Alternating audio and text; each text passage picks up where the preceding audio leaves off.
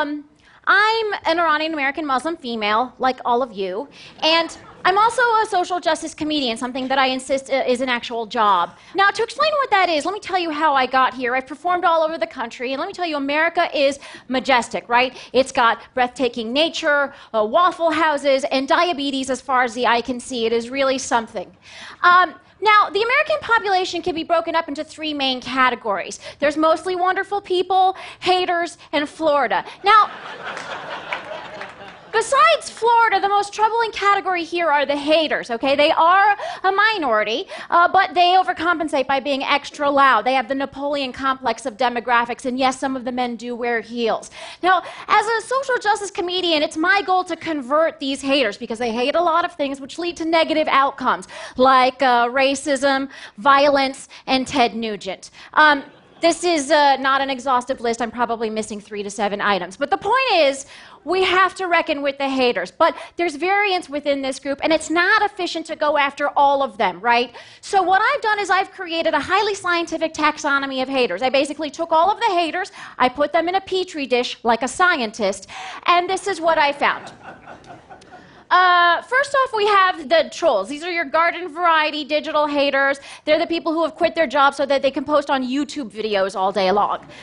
Um, there's also the uh, drive-by haters. Now, these people will be at a stoplight. They'll wait for the light to turn green, and when it does, they yell, "Go back to your own country!" Now, back in the day, they would have actually gotten out of their cars and hated you to your face, but they just don't make them like they used to, which is another sign of the decline in America.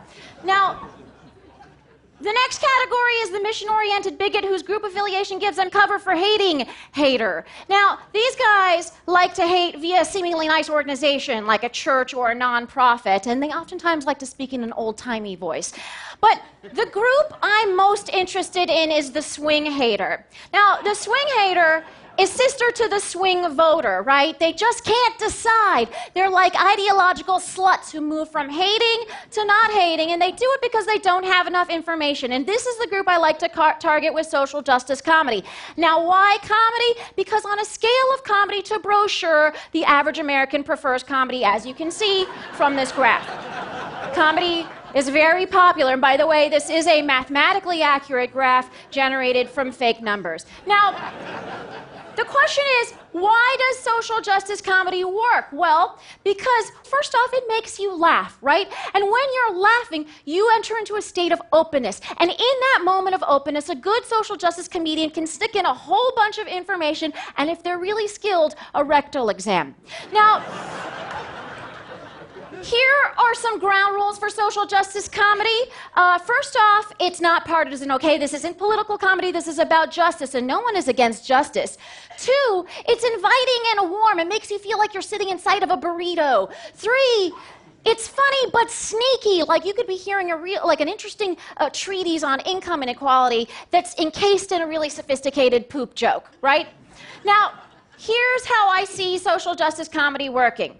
Now, a few years ago, I rounded up a bunch of Muslim American comedians in a nonviolent way, and we, we went around the country to places like Alabama, Arizona, Tennessee, Georgia, places where they love the Muzzies.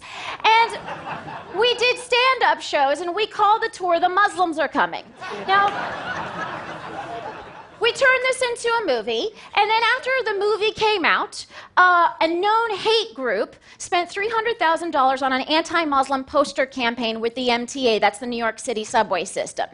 Now, the posters were truly offensive, not to mention poorly designed. I mean, if you're going to be bigoted, you might as well use a better font.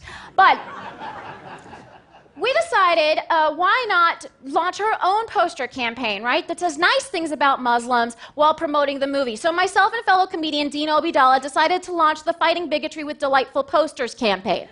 We raised the money, worked with the MTA for over five months, got the posters approved, and then two days after they were supposed to go up, uh, the MTA decided to ban the posters citing political content. Let's take a look at a couple of those posters. Here's one um, Facts about Muslims. Muslims invented the concept of a hospital. Okay. Um, fact uh, grown up Muslims can do more push ups than baby Muslims. fact Muslims invented Justin Timberlake. Let's take a look at another one. The ugly truth about Muslims they have great frittata recipes. Now, Clearly, frittatas are considered political by the MTA. Either that, or the mere mention of Muslims in a positive light was considered political, but it isn't. It's about justice. So we decided to change our Fighting Bigotry with Delightful Posters campaign and turn it into the Fighting Bigotry with a Delightful Lawsuit campaign. so Basically, what I'm saying is a couple of dirtbag comedians took on a major New York City agency, and the comedians won. Um, yeah. Yeah, thank you. Victory was a very weird feeling. I was like, is this what blonde girls feel like all the time? Because this is amazing. All right, here's another example. I'm asked everywhere I go, why don't Muslims denounce terrorism? We do, but okay, I'll take the bait. So I decided to launch thedailydenouncer.com. It's a website that denounces terrorism every day of the week while taking the weekends off. Let's take a look at an example, they generally appear as single panel cartoons. I denounce terrorism. I also denounce people who never fill the paper tray. The point of the website is that it denounces terrorism while recognizing that it's ridiculous that we have to constantly denounce terrorism. But if bigotry isn't your thing, social justice comedy is useful for all sorts of issues. For example, myself and fellow comedian Lee Camp went to the Cayman Islands to investigate offshore banking. Now, the United States loses something like $300 billion a year in these offshore tax havens. Not to brag, but at the end of every month, I have something like 5 to $15 in disposable income. So we walked into these banks in the Cayman Islands and asked if we could open up a bank account with $8.27.